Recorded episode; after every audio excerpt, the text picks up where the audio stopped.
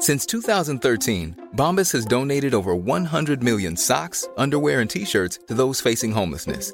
If we counted those on air, this ad would last over 1,157 days. But if we counted the time it takes to make a donation possible, it would take just a few clicks. Because every time you make a purchase, Bombas donates an item to someone who needs it. Go to bombas.com slash ACAST and use code ACAST for 20% off your first purchase. That's bombas.com slash ACAST, code ACAST. El rock siempre da de qué hablar en Flash Black. Solo hay distintas formas de hacerlo. Conducido por Sergio Albite y Jorge Medina. Un podcast 100% satanizado. Rock por siempre en Flash Black. Bienvenidos amigos y amigas, sean todos al noveno episodio de la segunda temporada de Flash Black. Como siempre, aquí estamos dándole al rock y hoy tenemos un show muy especial. Yo soy Sergio Albite y por supuesto aquí está el George Medina, de regreso ya con su pasaporte en mano. Eh, ¿Cómo estás, mi George? Bienvenido de vuelta. Mi Serge, muchas gracias, muy emocionado. Gracias por cubrirme la vez pasada. Este, pues bueno, ni modo, las consecuencias de ser un white sican. y hoy estamos muy felices porque tenemos un, antes que nada, amigo e invitado muy especial. Eh, un individuo al que le aprendemos constantemente mucho sobre el rock. Y además vamos a, a retomar, pues esa cuestión que en la primera temporada hicimos y no hemos hecho en esta segunda, que es hablar sobre géneros específicos del rock. Así es que nuestro querido Fernando Benítez está aquí en cabina. Mi Fer, muchas gracias por estar con nosotros. Venga. Carnales, gracias. ¿Qué más digo? ¿Qué más puedo yo decir? Solo que ya no se dice género, se dice génere. Ah, Entonces vamos a O la génera. Vamos O a checar géneres empezar el de de- Generi. de- de- del rack. Del rec. No, no, no, gracias, rec. gracias, gracias, amigues, por este asunto.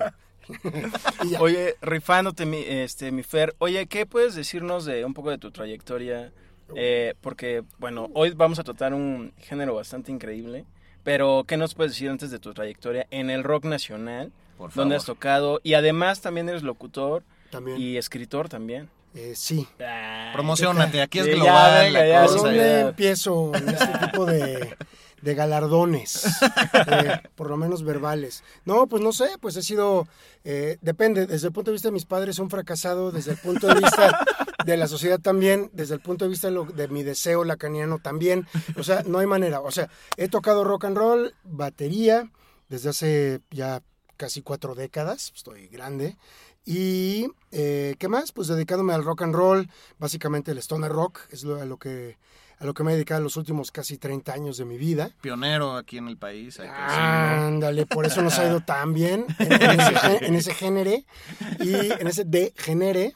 Y, eh, y nada, pues sí, soy locutor, tengo un programa de radio también en, en- otra estación. Eh, Se ¿Lo puede puedes decir. decir? sí. Ah, ¿se puede decir? Sí, claro. Se llama, ¿cómo se llama el programa? Se me olvidó. El ruido y la furia en la estación Sálvame Radio, que es una plataforma también. Vamos a volver apenas porque tuvimos que parar tristemente por la pandemia. Y, am, ¿qué más? Nada más. Pues he estado aquí, allá, soy traductor, etcétera. Pero básicamente baterista de rock, sí. Pesado. Y, y pues un fan del rock and roll y todos sus, sus aristas empedernido, ¿no? Sí, porque el rock no es solo pesado, el rock no es solo pop. De repente cuando uno crece se cansa de cierto, cierto abanderamiento. Ajá. ¿no? Entonces vas como explorando un poquito más y dices, wow, de aquí soy también, de aquí también. Y eh, en otros tiempos se decía eh, un IT en cada puerto, ¿no? Ahora no sé cómo se diga, pero sí, o sea, Una, una AT, no quería yo decir eso. Ah, ah, Arts and Entertainment, ah, no, eso sería AE. Ah. Uh, ya. Bueno, eso, gracias, gracias. Ya esa es la introducción. Aplausos. No, pues gracias por estar acá. No metemos producción, entonces no hay aplausos, Sí, pero no, son eso- eso simbólicos. decir eso de, de un pinche. Ya sabes. Oye, pues hoy vamos a hablar del rock psicodélico, el psych rock conocido en otras fronteras. Eh, de esa manera, cata- así categorizamos también un montón de música acá actualmente, con revivals o resurgimientos muy interesantes en bandas de todo el mundo, rescatando pues este género que viene a nacer a mediados de los 60. Aquí estamos para corregirnos, para señalar y agregar lo que sea que se pueda. Por ahí se dice que en el 65 más para el 66 ya están haciendo este rollo en, en los Estados Unidos. Eh, pero tú, ¿cómo situarías la línea del tiempo en tu muy particular punto de vista?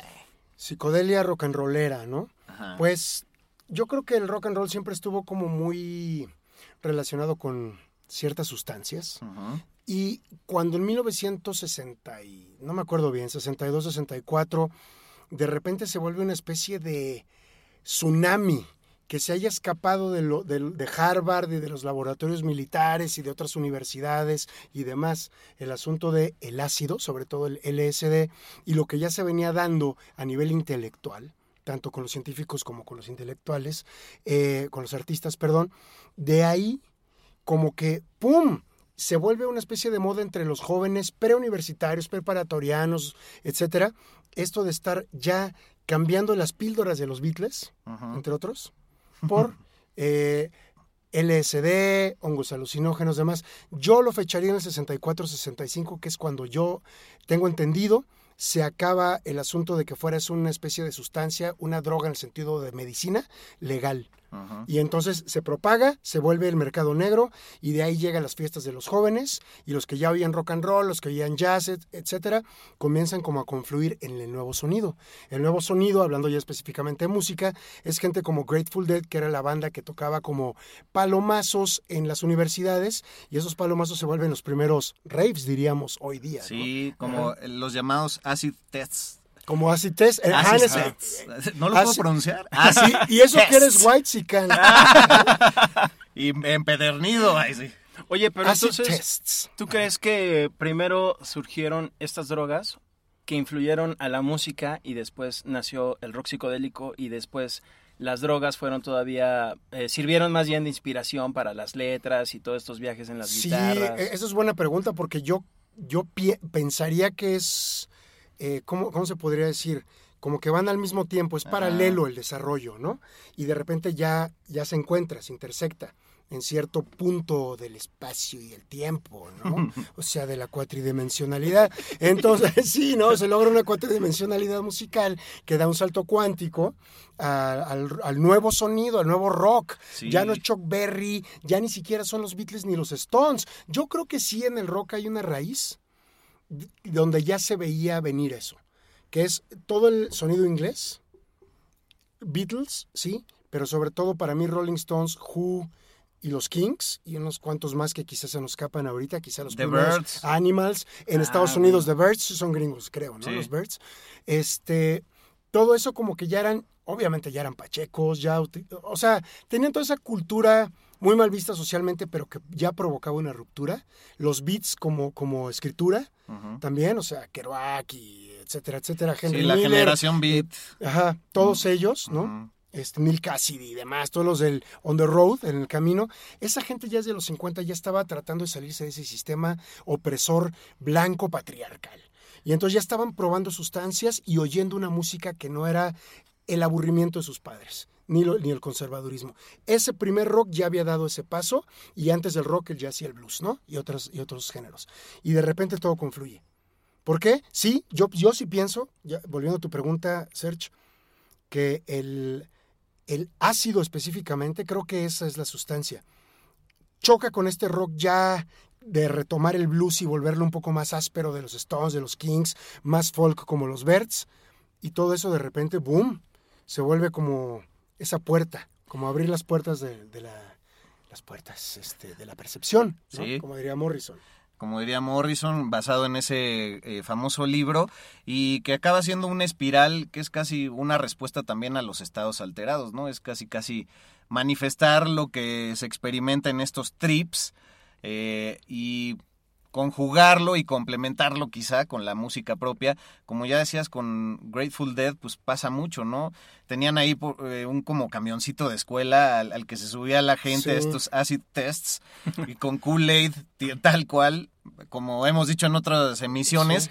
Pues no se sabía de dosis, también por eso muchos se quedaban en ese pinche camión de la escuela para toda la vida. Claro, porque era, pues, como decían los budistas, no importa dónde llegues, lo que importa es el camino, ¿no? Entonces toda esta gente andaba leyendo eso. Le- andaba libro de la muerte. A los Huxley o a los budistas con el libro de la muerte. Timothy Leary acababa, que era el- como el gurú del ácido, se estaba convirtiendo en ese gran eh, alto sacerdote jerárquico para los jóvenes de para dónde seguir el camino ya que el patriarcado no nos sirve. ¿No? El primer mundo está destrozando al resto del mundo, lo está explotando, ¿a dónde nos vamos a ir? Entonces todo eso, esta gente que, que comentas del camioncito con los Grateful Dead, que eran los que hacían el Kool-Aid Acid Test, ¿no? que hay un libro de Tom Wolfe muy bueno que así se llama, precisamente ellos ya se están encaminando a ningún lado, a lo que venga. Y lo que venga puede ser no exactamente lo bueno, o lo chido, o la paz, o lo que se buscaba. Eso es lo ideal. Pero algo, algo comenzaba a resquebrajarse. Break on through, decían los, decía Morrison un año después. Claro, y si te vas a Sabina, pues no hay camino, se hace camino al andar, ¿no? Así es. que claro, él no es nada psicodélico, pero creo que va eh, de la, de mano con lo que estamos esas diciendo. letras, sí. Sí, creo que también las, Serrat, Ah, Serrat, ¿no? Serrat. Serrat, perdón. Sí, creo que también las letras que se basaban un poco en la ingestión de drogas y todo eso también hacía que el rock psicodélico fuera psicodélico, no solo por el sonido de las guitarras y este reverb que se daba en los propios instrumentos, Ah, bueno. que era un sonido que dejaba de sonar cuando su emisión original del instrumento lo hacía, ¿no? Sí, y yo, es que yo creo que va de la mano. De por sí, el rock comienza a, a confluir, insisto, a, a mezclarse con, este, con el jazz, entonces los ritmos cambian. Ajá. Ya no están cuatro cuartos, cuatro cuartos ya no es bailable, se vuelve otra cosa. A pesar de que el principio es el mismo que ya manejaban los Beatles o Chuck Berry, ¿no? Y luego los mismos Beatles dieron ese cambiazo, ¿no? Como quien dice. Claro. Y, eh, eh, y, y yo creo que esa misma experiencia de cambiar tu métrica musical como ejecutor o ejecutante, pero ejecutor es el que corta las cabezas, ejecutante, bueno, corta las cabezas del- del- del- de los viejos, ¿no? Es cambiar Del- tu del- del visión viejo de vida. mundo. Ajá. Entonces, como, como bien dijo Jorge, lo tienes que expresar, cabrón. Y no hay de otra. Y a veces hasta te quedas corto, ¿no? Pero, pero me parece que todo eso es muy importante por el lado, y lo digo neto, de que, insisto, todos estos chavos, porque eran chavos, eran entre adolescentes y adultos de la primera etapa adulta, estaban realmente hartos de lo que estaba ocurriendo, no solo en Estados Unidos con Vietnam, sino en el mundo, en el mundo. Ya se avecinaba un 68 en el mundo. México, Checoslovaquia, donde fuera, distintos Francia. sistemas, ¿no? Francia, obviamente. Entonces, ya se veía venir que viene en conformidad, la tienes que cantar. Entonces, también venía en la conferencia musical en la protesta del folk, el folk ya existía. En los cafés cantantes de Nueva York y supongo en México también, ya estaban ahí cantando, estaban protestando. Joan Baez no es rockera, Joan Baez es previo al rock, Dylan es previo al rock, pero se montaron cuando algo se volvió más eléctrico, ¿no?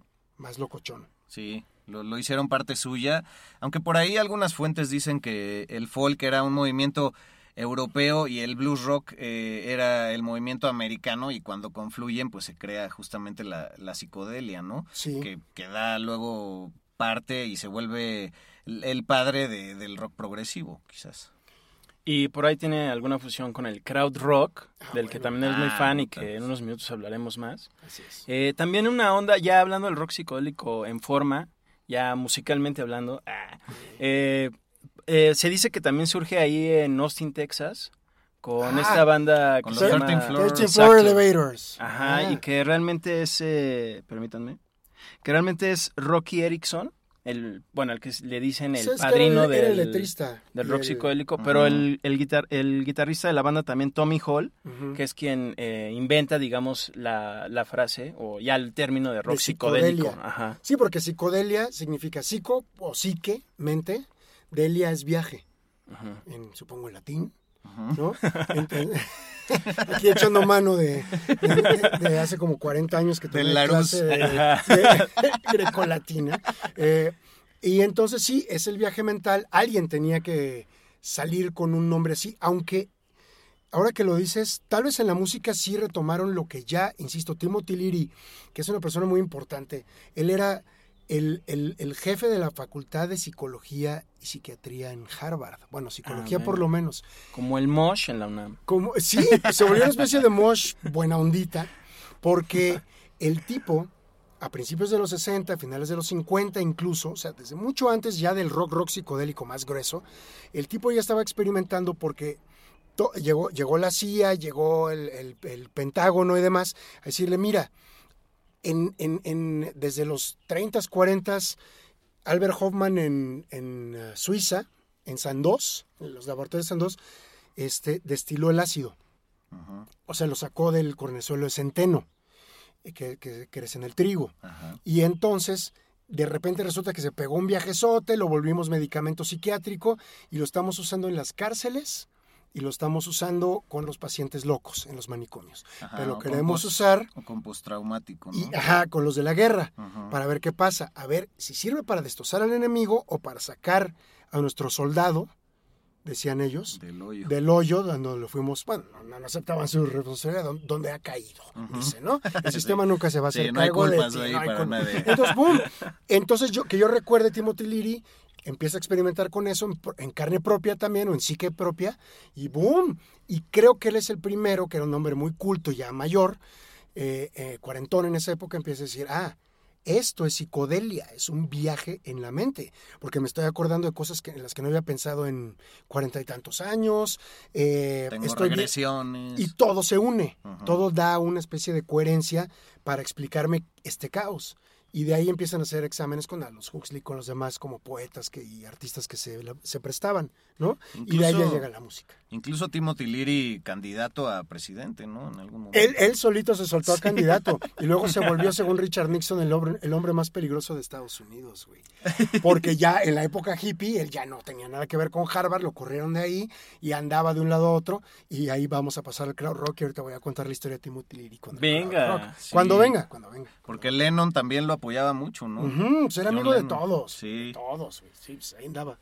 En la fiesta loca, ¿no? Entonces los, los 13 Floor Elevators de la, de la movida de Austin, Texas, de donde también era este pues Janis Joplin y la Holding Company y todos esos. Luego los Butthole Surfers. Ah, los 80. también, sí, gran banda que, que pocos ubicamos. O sea, Que además la psicodélica, digo, la, perdón, que además el rock psicodélico medio desapareció en los 80 un poquito. Sí, o, yo- o sea, sí, O como, sea, como movimiento, ajá. sí. Porque los 80 ya como que todo lo volvieron capsulita, ¿me entiendes? O sea, como, como un producto. Pero si tú escuchas mucha música ochentera, hay mucha psicodelia. Solo está como, como es un coating, es como una, ¿cómo se dice? Como un capeado o como algo, un componente entre otros. O sea, los Butthole Surfers son ochenteros. Black Flag será punk hardcore, pero también eran ácidos. Eh, Celtic Frost suena como medio ácido. Pero también el New Wave. O sea, Duran Duran o quien tú quieras, todas esas pinches bandas son muy comerciales, Eurythmics mismo, pero tienen algo que ya viene del crowd rock, viene de una cierta densidad. Lo puedes captar. Ya, se desaparece, pero no se muere. Ah, venga. Pues ya hablando de este empanizado bimbo del que nos hablas, Sí. este, que nos mencionas, bimbo, sí, sí, sí. pues ya entrale al crowd rock, güey. Pues ya hay que ahí empalmar las historias, porque pues, Pues es también que, son eh, respuestas a la, a la guerra, ¿no? Es que claro, es que crowd rock es como una es un término hasta donde yo sé que inventaron los periodistas rock and rolleros de los 70 ingleses Ajá. y chance gringos. O sea, revistas como la Cream en Estados Unidos y demás apoyaban movidas muy underground. Lo que era underground en esa época era Can. ¿Qué más underground que una banda como Can? En Alemania. ¿no? En Alemania. O sea, el sonido alemán es muy particular. Ellos mismos, los de Can, decían, nos encanta el blues, pero nos llega el blues a través del rock inglés.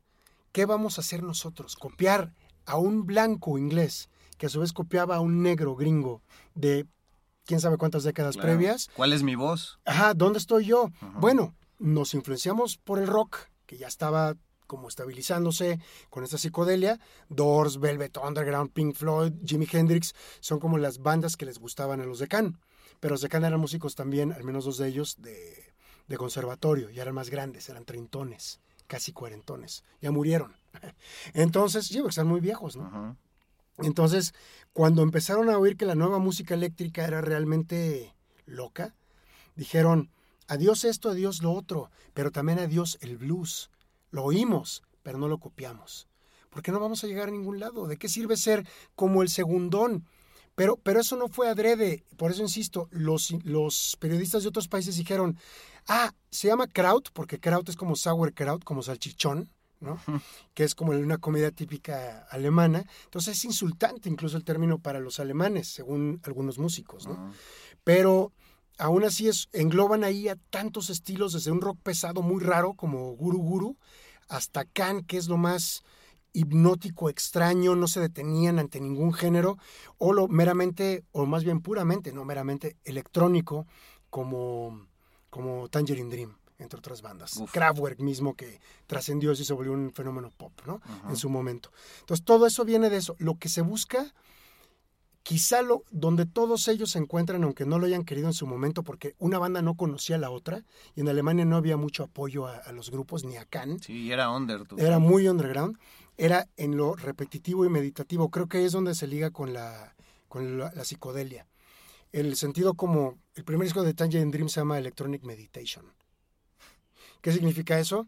Pues una meditación electrónica, perdón, o sea, es obvio, no es una obviedad, pero ¿qué significa eso? Quedarte clavado, medio vegetal, pero no estupidizado.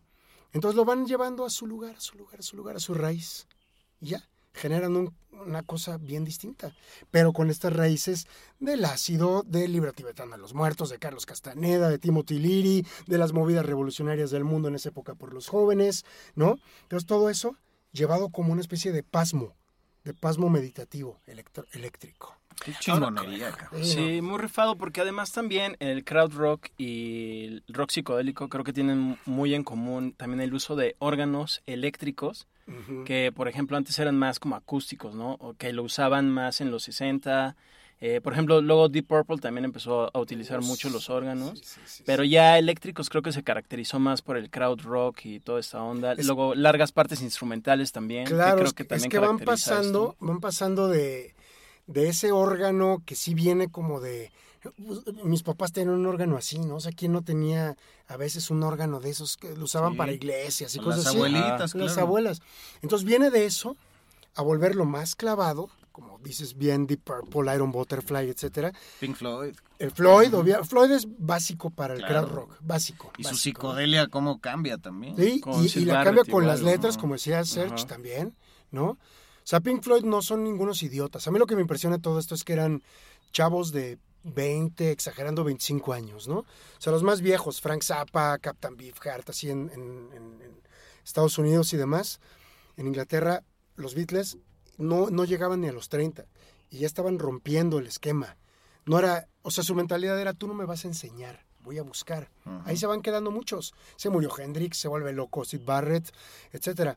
Y entonces llega todo, el- eh, hablando de crowd rock, ese organito floydiano en, te- en- en canciones como Interstellar Overdrive o Saucerful, Saucerful of Secrets, etcétera, tan viajado, tan disonante, de repente, pum, pasa nada más a, ok, quítale todo ese embelezo y déjale una sola nota, dice el crowd rock, una sola nota. Y de ahí pasan que al Moog, que a no sé cuántos instrumentos también como de teclado, pero más viajados y más electrónicos. Entonces ya se vuelve básicamente instrumental, ¿sí? Siempre hay letra, pero el crowd rock no tiene buenos cantantes, güey. Eso sí es bien característico. Cuando hay voz, bueno, Damo Suzuki es un gran cantante, pero a su manera, el de Can. No es, eh, no es Morrison, no es Joplin, es, es raro, güey. Es un marciano cantando, güey. Eso es lo chido del crowd rock. Eran como muy desubicados porque Alemania, aparte, se iba levantando apenas económicamente. Fueron los perdedores de, de una guerra atroz, güey. Y los, perdón, pero los pinches hijos y nietos de Hitler.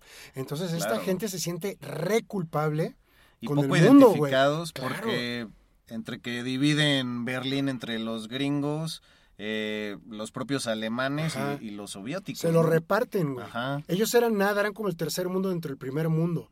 Levántate. Y no te puedes levantar con tu última historia de los últimos 50 años, porque todo eso llevó hasta Hitler, cabrón. Exacto. ¿Qué, qué vas a hacer? Resignificate, ¿Eh? güey. la ¿Cómo? Entonces, hay muchos güeyes que criticaban a crowd rock porque decían que se fijaban mucho en los románticos, en la poesía romántica del- de- alemana. Y eso es muy chido, porque a mí me late esa, esa onda como del Holderlin, por ejemplo, el poeta Holderlin, eso puta, en 1800 y tantos, así, ese tipo de cosas. Y eh, hab- había un gran movimiento romántico, pero eso era lo que también los nazis retomaron, güey, como identidad. Entonces mucha gente decía, es que no te identifiques con eso, vámonos, salte. Y de ahí entonces Kraftwerk empieza como en el sentido dionisíaco romántico, nietzscheano, también otro alemán, digamos, ¿no? Sí, de eh, hippie hippie flautita y Dionisio acá, acaban en la electrónica pura, como diciendo, nosotros somos puro futuro, güey. Porque Claro. lo viejo no, no, Sí. ni el rock siquiera. Un gran símbolo, Eh, cabrón, sí es cierto. Qué chingón. Extasiado, estás- cabrón. Ah, ahí, huevo amigo. que sí. Y no me drogué, ¿eh? Todavía. no, así. Oye, y precisamente, Jamás, entonces, por ejemplo, el crowd rock dirías que es más europeo que, Sí. que Sí. americano y creo que el rock psicodélico tal cual es un poquito más Aunque, por ejemplo, claro, eh, yo creo que sí, a grandes rasgos, o sea, en cuanto a cantidad de bandas. eh, pero, por ejemplo, hablábamos hace rato antes del programa de Silver Apples. Y Silver Apples son una banda, no me acuerdo si gringa o inglesa.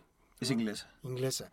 O sea, tenían todo este otro lado más americanizado, porque los ingleses pues estaban totalmente americanizados. Pero es cierto, son un puente, ahora que lo dices. Porque no es lo mismo ese Grateful Dead con sus raíces hasta de bluegrass, que es como una especie de, no sé cómo llamarle, en mi ignorancia le llamaría country más rural que el country, así, con la psicodelia, que ya Pink Floyd, ¿no? Que ya Alemania, Perdón, o Francia, Apples ¿no? son neoyorquinos. Son neoyorquinos, Sí, la cagué, la cagué. Bueno, pero entonces hay algo importante ahí. Ya se está dando. Frank Zappa es también bien importante y es gringo, güey. Porque Frank Zappa en su primer disco, que es del 66, en lo que la gente apenas se estaba dejando el pelito abajo las orejas, ese güey traía una greña como de, de metalero, cabrón, ¿no? Sí. Sí. hasta acá, de lucerito, güey. Cuéntate Entonces, la anécdota que nos contabas de Frank Zappa, güey. La de Alice Cooper. Ajá. Ah, Sí, ok, sí, vamos sí. a pasar eso. No, no, no, es que estamos No, es que sí, sí. El primer, nada más esto, el primer disco de Frank Zappa se llama Freak Out. Que era un término en esa época como de ponte loco, hijo, ¿no? Así, en las fiestas se decía eso con los, los primeros ácidos. Ah, déjate Zappa- ir. Zappa nunca usó una sola droga, más que el tabaco que lo mató de cáncer, güey. Entonces, bueno, cada quien lo suyo. Pero fuera de eso, Zappa saca este primer disco cuando todavía la, la psicodelia apenas comenzaba, el primer disco de los Doors, ¿no? Eh, Hendrix todavía no salía, Cream con un primer disco un poquito más convencional en Inglaterra, y Zappa estaba ya, sí, tocando medio agogó, que es la primera psicodelia, pero el, el último, la última rola de su primer disco se llama The Return of the Son of Monster Magnet. De ahí sacó Monster Magnet su nombre. Oh. Y es una rola de 18 minutos que es un collage de sonido. Es completamente kraut. Entonces, cuando lo oyeron los alemanes, dos, tres años después dijeron, wow, ¿no? O sea, cuando ya se volvió parte de su subcultura.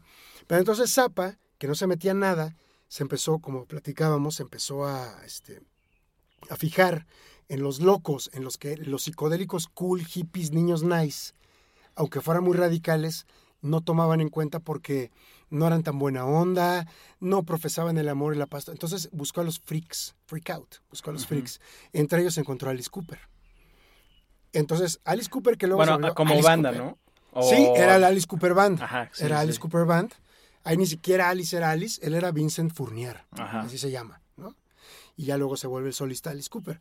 Pero él, él, en esos primeros dos discos que Zappa les produjo en su propio sello disquero que sacó para meter a freaks, como Captain Beefheart, como uno que se llama Wildman Fisher, ya no me acuerdo cuántos más, puro loco de la calle, así tal cual. Captain Beefheart era su amigo. de Ah, Era su infancia, amigazo ¿no? desde la infancia. Y era un loco, Sí. absolutamente loco. Pero eran locos de, es que es lo chido es que eran locos de, de veras todos. Los que güey. aportan, los que dejan Ajá. herencia. Sí hicieron que algo cambiara. No los Entonces, que malcopean. No, y agarran al, al Alice Cooper, ¿no? Y Alice Cooper era la banda, como decía Alice mismo de, de esta banda, de su primera banda, que eran cinco músicos que grabaron cuatro, cinco, seis discos con, con- con la misma alineación. Dice, éramos los que corríamos a los hippies de los bares cuando iban a ver una banda. Iban a ver a la banda de al lado. Se metían con nosotros a chupar ya ácidos o drogados y empezaban a ver unos cohetes que eran pu- éramos puro ruido, güey. Ruido, cacofonía y surrealismo. Porque nuestras influencias eran Salvador Dalí, Luis Buñuel y los Beatles. No, no el rock and roll en sí, sino lo que ya estaba como loco, ¿no?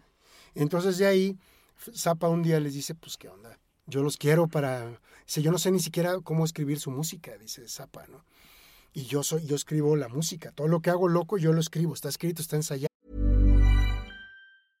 This is Paige, the co-host of Giggly Squad, and I want to tell you about a company that I've been loving, Olive and June. Olive and June gives you everything that you need for a salon quality manicure in one box. And if you break it down, it really comes out to $2 a manicure, which is absolutely insane. It's also so easy to get salon worthy nails at home with Olive and June. The difference between how your nails used to look when you did them yourself and now with the Manny system is a complete game changer. The best thing about Olive and June too is it's a quick dry, dries in about one minute, lasts for five days, and full coverage in up to one to two coats. Visit oliveandjune.com slash perfectmanny20 for 20% off your first system. That's oliveandjune.com slash perfectmanny20 for 20% off your first system.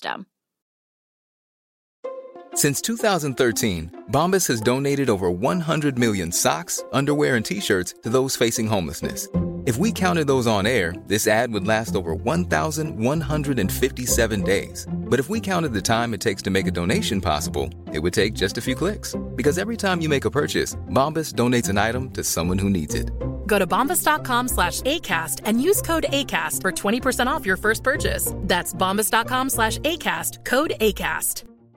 Flexibility is great. That's why there's yoga. Flexibility for your insurance coverage is great too. That's why there's United Healthcare Insurance Plans. Underwritten by Golden Rule Insurance Company, United Healthcare Insurance Plans offer flexible, budget friendly coverage for medical, vision, dental, and more. One of these plans may be right for you if you're, say, between jobs, coming off your parents' plan, turning a side hustle into a full hustle, or even missed open enrollment. Want more flexibility? Find out more about United Healthcare Insurance Plans at uh1.com. When you're ready to pop the question, the last thing you want to do is second guess the ring. At Bluenile.com, you can design a one of a kind ring with the ease and convenience of shopping online. Choose your diamond and setting. When you find the one, you'll get it delivered right to your door. Go to Bluenile.com and use promo code LISTEN to get $50 off your purchase of $500 or more. That's code LISTEN at Bluenile.com for $50 off your purchase. Bluenile.com code LISTEN. O sea, es una orquesta la que lo toca. Yo no sé qué hacer con ustedes. Los voy a grabar, güey. Y de ahí salieron los dos primeros que son, para mí, de los 10 discos mejores de Alice Cooper toda su vida, son los dos primeros. Así. Pues cabe el paréntesis aquí para decir, chequen nuestro playlist, en la descripción del podcast está, está curado por nosotros y por supuesto tiene grandes propuestas de nuestro querido Fer Benítez y ahorita. Pues le vamos a, a entrar también a las, a las rarezas, ¿no? A lo cochinón, a lo grasoso, Oh, sí. que, que no son estos grandes nombres que hemos estado eh, mencionando. Porque, por ejemplo, Arthur Brown, este hombre que mencionamos en nuestro primer capítulo de primera temporada, pero hablando del shock rock, pues también con su siguiente banda llamada Kingdom Come, que la descubrimos, o yo la descubrí en ese momento, gracias a ese programa, pues se vuelve súper psicodélico y pasan cosas bien interesantes, ¿no? Pero ¿están de acuerdo que saltemos para allá o que para dónde nos vamos? Sí, sí, sí. A evaluar o comentar esos discos que consideras representativos o que al menos eh, Rarones, ¿no? son de los más raros en el rock psicodélico, aparte de los que ya hemos mencionado. Por ejemplo, ese de Disraeli Gears de Cream, que Buenísimo. también tiene bastante psicodelia inglesa, por decir. Y bueno, empecemos con este álbum de la banda Writing on the Wall, Ah, ok. que se llama Power of the Picts. Power of the Pigs. Que por cierto leí que Ajá. fue el único álbum que hicieron. Después Sí. les robaron su equipo y ya les dio hueva a retomar. Y dijeron, ya la No, verga, es ya". que pasó como el, como el Café Tacuba, pero ellos no se rindieron, güey. Sí, exacto. Dijeron, no mames, otra vez. Y ya. Pero es que Café Tacuba no se va a rendir porque tienen abogados que les van a, les van a dar un mejor equipo. Y están para- asegurados, porque aparte Sí. eso fue hace poco, ¿no? En sus inicios. Ajá, exacto. Perdón el ejemplo, pero bueno, Lo- lo- todo hay que los. Writing on the Wall seguro te cobraban las chelas, güey, ¿no? Oye, dos chelitas y un toquecito de hash, ¿tienes? Vamos a tu casa a tocar, güey. Bueno, Power of the Pigs son ingleses, ¿no? Ah, pero no se llama Grind on the Wall. Digo? Writing on Ah, the ok. Wall, el Power of the Pigs el disco, tienes razón, son ingleses, ¿no? Eh, Yo, tú acabas- escoceses. Escoceses, Ajá. ex- perdón. Sí. No, No vas a saltar Irving Welsh ahorita así de, con su acento. ¿no? Bueno, del error Reino se Unido, vale. del Reino Unido.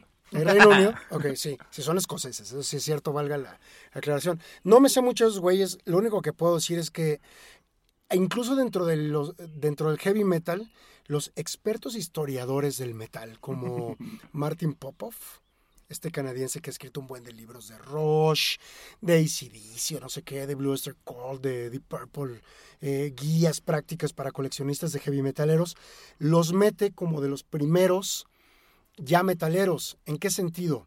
Obvio no existía el término heavy metal. Bueno, Steppenwolf lo había ya mentado en la canción de Born to Be Wild, Heavy Metal Thunder, dice por ahí. Pero no era una cosa que se utilizara como sello, ¿no? Como estampa para cada banda gruesa o pesada. Pero ya había algo en su, en su psicodelia de este único disco Power of the Pits, que a mí por lo menos ya me da ese sabor como de mal viaje, güey. Ya no es nada más idealismo, buena onda, cambiamos el mundo, es... No, es un disco de, según yo, de 1969, ya muy denso, mucha guitarra, no el puro órgano, que también el órgano ya tiene unos acordes durísimos, pero además esa guitarrota, güey. Y las letras que yo recuerdo son todas como de decaimiento, de frustración, de que no me fue bien, soy el chavo de onda que anda en la calle sin nada que hacer, güey. Cositas, pero ya con eso ya cambió, güey. Ya no eres el niño cool. Ya no eres Pink Floyd, los niños hermosos, Sid Barrett, todas las mujeres enamoradas de él. Ah, no. También existe Writing on the Wall. Los losers, cabrón. Tan losers que les roban su equipo y no vuelven nunca. Si Ya mejor me meto al Oxxo, güey, tengo más futuro. Sí, no, sí, sí, güey, lo digo con todo respeto porque es cierto, güey. Hay más futuro en el Oxxo a veces, güey. ¿No? Y sobre todo ahora, güey. No mames, sí, claro. Oye, y hablando justo de este álbum de Kingdom Come que se llama Galactic Zoo Dossier, Dossier. Que es donde Arthur Brown ahí se rifaba, que eh, comentan ustedes antes del show, ah, que tenía más eh, onda que él como solista, ¿no? El, el, ajá, late Kingdom Come, sí. ajá. yo creo que desarrolló un sonido mucho más progresivo, güey. Tú lo decías hace rato, ¿no? Como la psicodelia sí se vuelve rock progresivo luego. güey. Yes, man. Sí, Sí, sí, sí. porque, porque antes primero es todo esto, insisto, todo viene como de lo agogó. Y lo agogó es psicodélico, güey, a su fresa manera, ¿no? Mi pues mamá es- bailaba eh, agogó, güey. Eso, pero- eso es romper la jaula, güey. pero sí, exacto. Era, era una libertad jaula. sexual. Ajá. Por ahí empieza también. Muy importante también. importantísima. Pero, pero la gente empezaba, eh, se empezaba a clavar en otras cosas. Arthur Brown comienza como el 66-67, saca este disco del, eh, de, de Crazy World, ¿no? Tiene el éxito de Fire. Y en esa misma época él fue el primero en maquillarse, güey.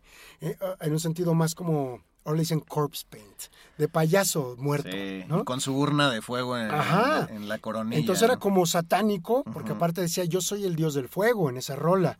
Y el tecladista es el de Atomic Rooster, Vincent Crane. Entonces ya tenía una musicalidad medio hasta jazzeada, porque ese disco entero está como un jazz a gogo muy bueno. Pero todo en ese grupo, el güey no vuelve a tener un hit y dice, ¿qué hago?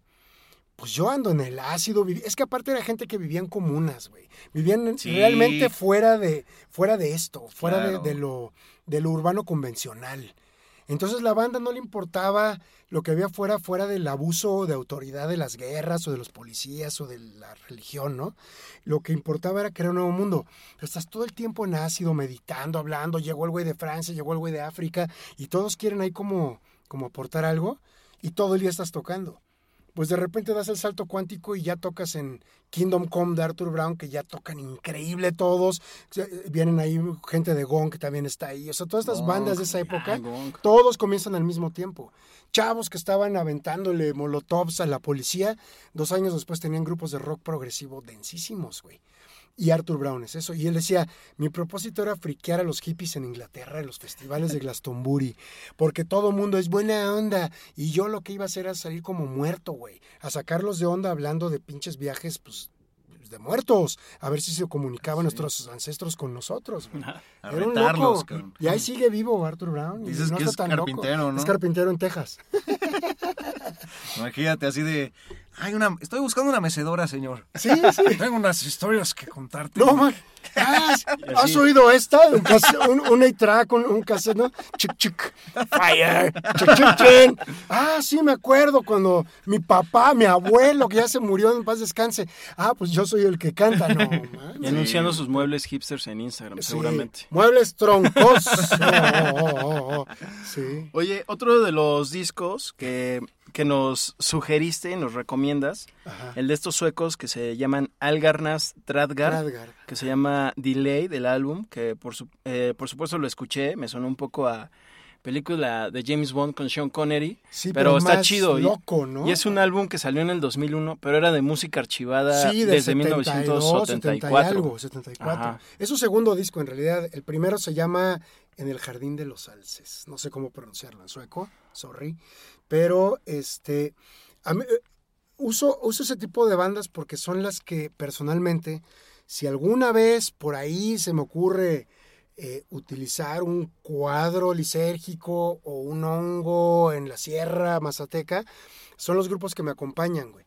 Porque tienen esta... eh, En tu Discman. Eh, eh, pues, pues ahora sería un iPod, yo no sé qué soy, Es que te niegas no hay a señal tomar allá. un celular. No hay señal en Huautla, güey. Ahí todavía es pero- castanediano. Pero ahorita ya viene la época de la psilocibina, ¿eh? Ya... Ah, perfecto, pues tendremos que... No, uy, vamos a escuchar estos.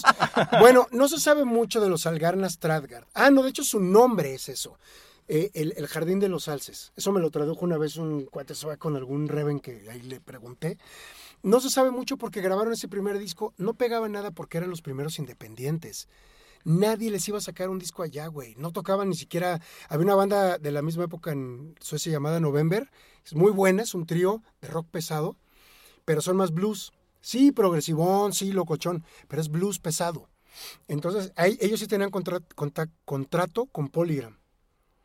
Sin embargo, estos güeyes que eran de una expansividad loca, tú lo escribiste de esa forma y sí, pero eso que dijiste como de James Bond, pero como, como, como Zuno, ¿me entiendes? Como que te metes en una película de James Bond, pero como que en el barril de la pistola y de ahí para adentro, cabrón, ¿no? Y de ahí que sale, pues, no sé, güey, Sean Connery guiñándote el ojo y diciendo, bienvenido a tu pesadilla.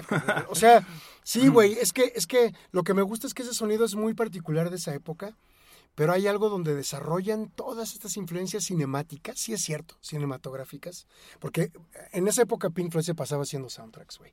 Entonces era importante pensar así, pensar en cómo sería un viaje, Jodorowsky hacía sus grandes películas en esa época, con, Sí. con- con sonidos muy locos, música Pink Floyd rara. tiene un disco que se llama Obscured by Clouds, de La una película película, francesa. francesa muy bueno. El. Valle se llama la Sí. película, ¿no?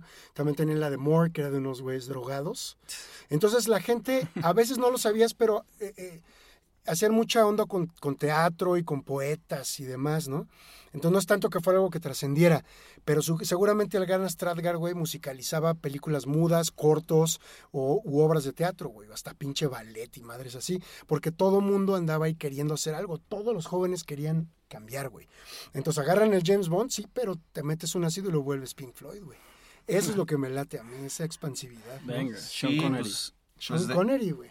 El barril, The Barrel of a Gun de Sean Connery. Es que tal cual de lo monocromático con la psicodelia, pues se abre todo este espectro de colores y dimensiones, ¿no? No tienes de otra. Si eres un terco que dice, me metí 400 hongos y no veo nada. Bueno, hay veces que el hongo no te deja pasar, es cierto, lo dicen las chamanas con las que hemos ido, pero, pero cuando entraste, entraste, güey.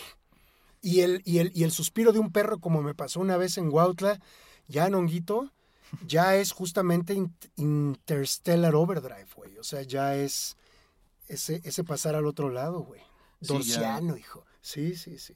Sí te cambia, ni modo. Sí, no. Oye, y además No, esta banda, digo, ya cerrando lo, lo- lo de su álbum Delayed, eh, es totalmente instrumental, ¿no? Totalmente. no tienen Tiene al voz. final unas vocecitas como de una mujer invitada y, e- y con eso cierran. Y está muy bonita esa, esa introducción porque la, la- le empiezan a, a meter delay justamente. Ah, Entonces se vuelve como bien loca. Es una composición de pura voz. Pero en general, a mí me recuerda así a James Bond, pero como con King Crimson, porque tiene mucha guitarra ácida. Y eso es lo que me late. No pierden lo pesado, lo loco, lo rock and rollero, pero te lo llevan ahí. Son instrumentales, sí. Puta. Pues acompañen este, esta entrega con el playlist. Es muy importante porque luego se pierden ahí entre los nombres y demás conforme vamos barajeándolos. Y creo que para cerrar con estas propuestas de, de nuestro querido Fer, pues hablemos de esa banda donde colaboró Lemmy Kilmister y que pues nos sorprendiste a todos, ¿eh? porque yo en la vida había escuchado de ese proyecto. Sí, nadie lo cree porque Lemmy, pues Lemmy es el dios del rock, ¿no? Para mucha gente. A mí me late un buen Motorhead, soy súper fan. Pero Lemmy era un hippie gruesísimo, güey. Grueso. Es más, va, va esto. Sí se le veía lo apestosón. Lo apestoso. Y va a sacar más de onda por lo que voy a decir. Y a mí siempre me ha sacado de onda, güey. Pero en esa época él era como de los Easy Riders. Es decir, él era, él era un biker, como de una facción, no exactamente Hell Angel, pero algo, un club de motociclistas gruesos de, lo, de, de Inglaterra, ¿no? Entonces ellos, en plena época hippie, y me cae que Lemmy era hiper hippie, usaban suásticas, güey. Entonces, en esa época no era, el símbolo era bien ofensivo, como siempre ha sido, evidentemente, pero no era porque fueran nazis racistas ni nada de eso, era por sacar de onda a la gente. Entonces, este güey vivió, eh, eso es como muestra, un botón como muestra, como quien dice literalmente, Claro. ¿no? Me refiero a que ese, ese güey sí vivió hasta el fondo qué es salirse de algo, güey. Entonces comenzó desde los 50 tocando rock and roll con un copete, de ahí se pasa a la psicodelia y crea este grupo Sam Gopal. Sam Gopal en realidad es un tablista hindú que se fue a vivir a Londres y hizo bandas hippies de jam, de palomazo, de improvisación. ¿Qué sería de la psicodelia sin los instrumentos orientales? Claro, ¿no? claro, güey, exacto. Estamos ol- olvidando ese superpunto, ¿no? O sea, todo lo que es Oriente y sobre todo la India, quizá a través de los Beatles, o sea, no podemos olvidar eso, el Maharishi, George Harrison, bla, bla, bla, a través de toda esa gran historia conocida por todo el mundo, o casi todo el mundo, todo el mundo va a explorar eso para salirse de ese sistema blanco patriarcal. Y eso quiere decir que también hay una retroalimentación, hay gente de allá que se viene para acá, para Occidente. Entonces, tienes a este tablista Sam Gopal, Samuel Gopal, tocando tablas y en eso se sube, no, pues que quién viene aquí al barcito a subirse. Pues este güey, este güey, y entre otros, Lemmy.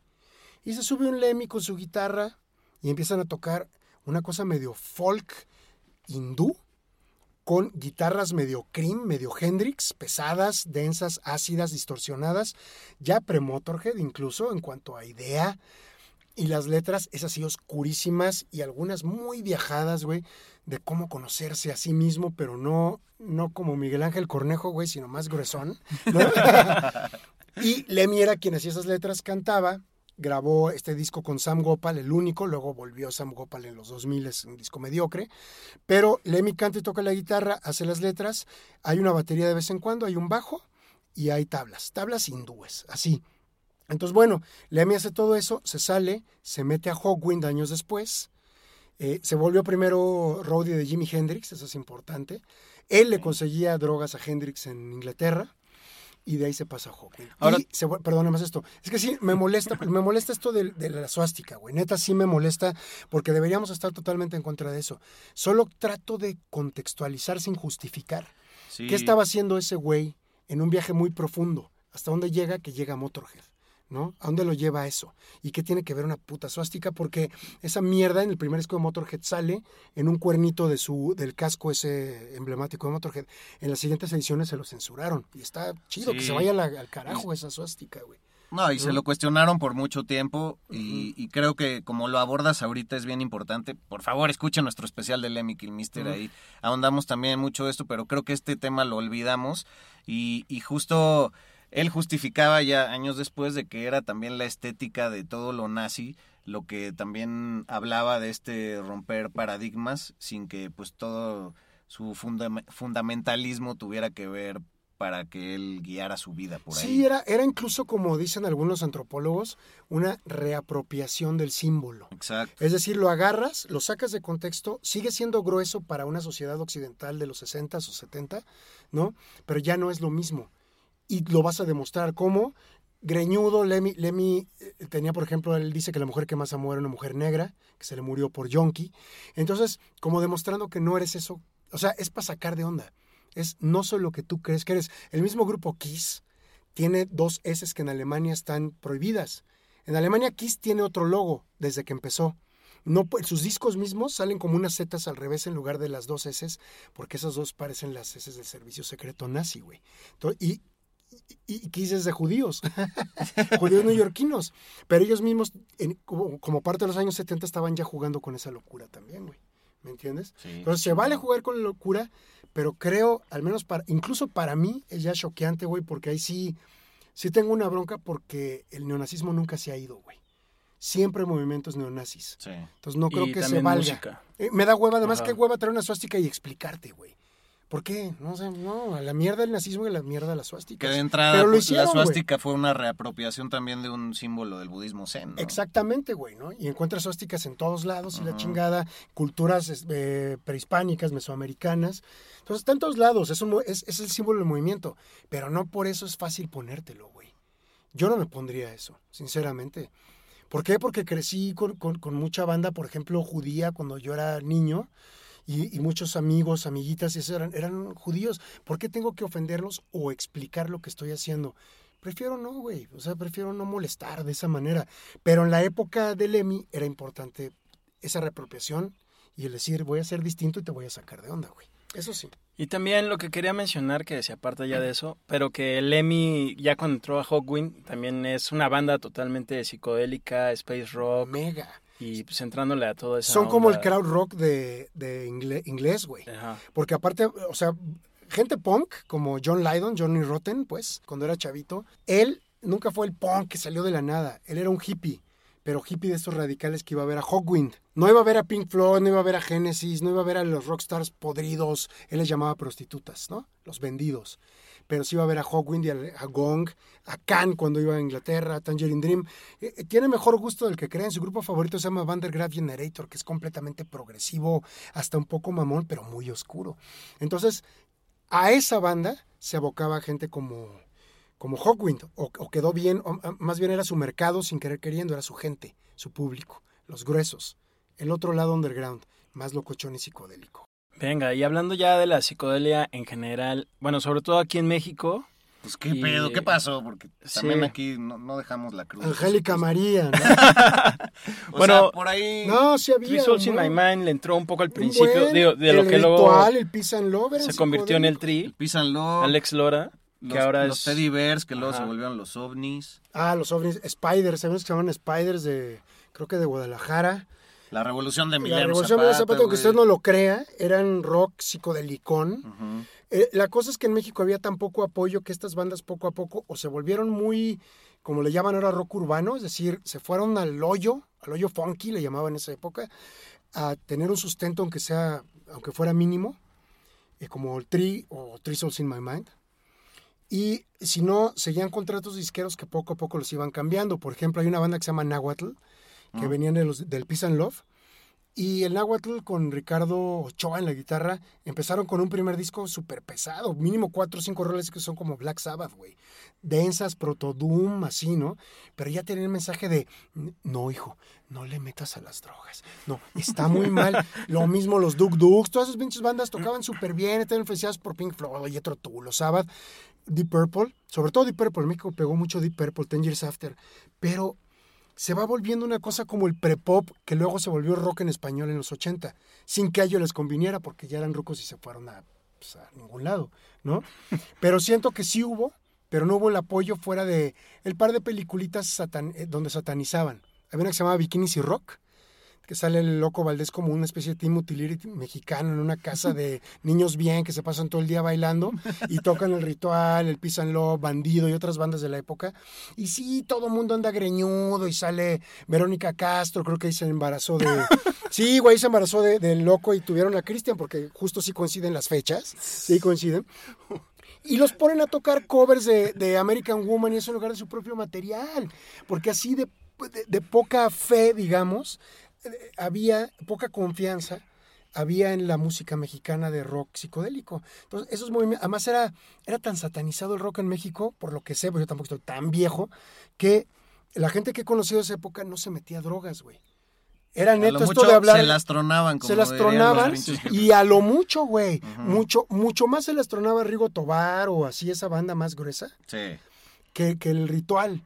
¿Por qué? Porque ya andar así, super freak, greñudo, era muy mal visto, cabrón. Sí, el, el- el pedo del, del hipiteca y el guarache y la chingada. A mí me dijeron ya en los 80, yo greñudo, en los 90 incluso, eh, papás de alguna morra con la que andaba, sobre todo eso era como, mi hija con quién anda. Y entonces me decían, es que pareces hippie, me lo dijeron como tres veces, güey, en mi vida. Y cuando me decían, pareces hippie, me decían, perdón, ¿eh? No es que seas hippie. Yo decía, pues claro que soy hippie, o sea, a mí no me molesta que me digas hippie, o sea, no tiene nada de malo. No, es que ese es el peor insulto que le puedes hacer a alguien, güey. Así, el otro día estoy, perdón, ya nada más esto ya me clavé, ¿no? Pero estoy, estoy el otro día en, en la Roma y, en, un bar, ya, pues ahora que están las mesas afuera, hace unos meses, y pasa un, un señor pidiendo dinero, ¿no? Vengo de una casa hogar y me ve. En mi casa hogar, dice, cortamos el pelo y leemos la Biblia, dice, ¿no? Y le dije, me parece muy bien, señor, pero pues yo no, no, como ve, no me corto el pelo. Pero déjame decirte que lo traes limpio, porque los hombres que usan el pelo largo lo traen sucio. O sea, hoy día ese señor que debe tener, pobrecito, ahí está, la verdad, teniendo que pedir varo, pero bueno, independientemente de eso, que es muy respetable, el señor a los 75, 80 años todavía me ve como el sucio hippie.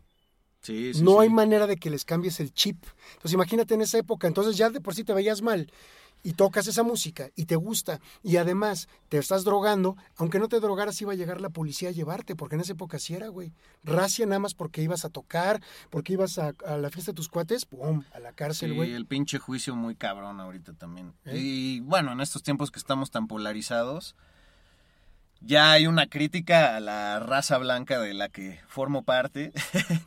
che, white ¿no? A los white y la chingada pero también son concepciones que están basadas mucho en la ignorancia, ¿no? Entonces, eh, pues, pues, para cerrar, eh, me pareció interesante que hace unas, un, unas semanas leí un artículo que se proyecta que para por ahí del 2027, 2026, va a haber un despertar sexual estilo finales de los 60, justo por pues toda esta intromisión que ha habido con, con el contacto físico entre la gente. Wow. Digo, ya veremos porque todo puede cambiar el curso de las cosas, pero... Pero está interesante. ¿no? Sí, está cabrón porque sí es cierto. Ahora yo pienso, ¿no? Uno pues todavía ya tuvo sus experiencias, güey, ya estamos grandes, pero toda la banda entre, ¿qué te gusta? En despertar sexual, estoy hablando en términos freudianos, de los 12, 13 años a los 28, güey. A, a, a, los 48 ahora, güey. ¿no? Vírgenes de, virgen a los 48. ¿no? Este, no, pues sí es cierto, porque ahora ya todo es el encuadre, la lejanía del Zoom, si bien te va. Claro, si tiene los recursos, si el tu pinche graduación haya sido vía streaming, güey, ¿no? Cuando tu despertar sexual igual no es que haya pasado en mi caso. Todavía Pero, no pues, pasa. Pues hacías este tu pinche viaje a Ixtapa, cabrón, no, no sé. Sí, claro, ahí pues es el degenere. Claro, ya no existe, güey. Y ahora lo que nos quitamos, como quien dice, el asco. En serio. O sea, quizá las vacunas son un paso y la chingada, pero, pero ya todo lo que traemos todos aquí metido de miedo, güey. ¿De qué tal si me meto aquí y resulta que COVID, no, ya dejen ustedes SIDA y todo lo de antes. Ahora viene el COVID como el nuevo miedo, güey. Eh, estamos eh, heredándolo. Los chavitos peor, porque no tienen con qué contrastarlo, no tienen una confianza creada en relaciones más presenciales, güey. No hay... Como dicen, ahora la ironía es que todos pensamos que vivir con miedo es ser una persona responsable y ser alguien libre se ve y se aprecia como irresponsable. Entonces, lo que los valores católicos tan arraigados que todavía existen, fungieron lo que ya mencionabas eh, por mucho tiempo, pues ahora ya es este juicio de, no, a ver, ¿cómo que vienes y me saludas de beso, güey? No, pregúntame. Sí, sí, sí, o cada vez peor, güey. Pero ya veremos, como dices, a lo mejor en 5 o 6 años ¡pum! Los chavos, como diría Roche en el disco Tony Guantuel, se meten en una caverna en lo que se van a tripear por primera vez juntos presencialmente, ya sin Zooms, ¿no? Dejemos la computadora lejos de nosotros, busquemos nuestras raíces, se meten a la caverna, güey, y como diría Roche en Tony Guantuel, le escarban y encuentran una guitarra eléctrica, güey. Ah, ¡Qué rank, güey! Y yo creo que, Ojalá que gente más, más sociable y más cálida va, va a ser más atractiva para ambos sexos o los que gusten de lo que Lo gusten. que- ajá. que alguien que mensaje cagado y que poste chido porque ya el contacto va a hacer falta y la y pues las nuevas generaciones van a necesitar eso, pero ¿Y es eso? O digo, no es que a mí me encante la especie humana ni nada, pero si tiene que seguir, tiene que seguir. Y no podemos estar como alejándonos tanto. Bueno, a lo mejor no habla como ruco, güey. No sé. Pero ya veremos estos chavos que dicen a sus O 15, 20 chavorruco, años. chavorruco. Siempre Todavía, cha, amigo. chavorru- sí. Estamos en No, ya, ya solo hay chaborruco. güey. Sí, ahorita Ya. somos chavos. Los abuelos ya oían a los Stones, a Sí, Dylan, güey. ¿no? Ya, ya. Sí. oigan, pues tenemos que despedirnos, pero Programazo, gracias. Sí, me ha encantado, la verdad. Sí, pues muy chido, amigo. Gracias por venir Es un y placer. rifarte y, aportar todo tu conocimiento a Flash Black. Ah. Gracias, Serge. Y- Gracias, George. No, Neta. hombre. Y muy chido y pues ahí estaremos en las redes sociales compartiendo todas las bandas de las que hablamos y también algunas sorpresas más como siempre. Venga de ahí. Mi George, eh, las redes sociales de Flash Black, ¿cuáles son? Arroba Flash Black Pod para Twitter, Instagram, Flash Black Podcast, Flash Black Podcast para Facebook. Eh, tus redes son arroba albuitre con B chica, la mía arroba Medinaudio y bueno, mi Fer. Arroba 2112 Fer Benítez. Ah, venga. Eso es mi Twitter. Está chido saberlo Sí. porque, pues luego, hasta para Serchi, para mí es, es cagado porque luego chocamos ahí generacionalmente porque te niegas a tener un teléfono inteligente, pero creo que en estos tiempos ya hay que ponerte un monumento por eso. No, quién sabe, ya, ya que digan los niños dentro de seis años, güey. ¿no? Tirando sus computadoras, sus iPhones, sus smartphones al río, güey, al río de Siddhartha, güey. Sí, A huevo. Pues sí. así nos despedimos. Muchísimas gracias, banda, que nos escucha alrededor del mundo. Y esperamos que este especial, que sale de lo convencional, porque si le buscan por ahí, hay muy poca información también de esto, eh, pues lo hemos disfrutado un chingo.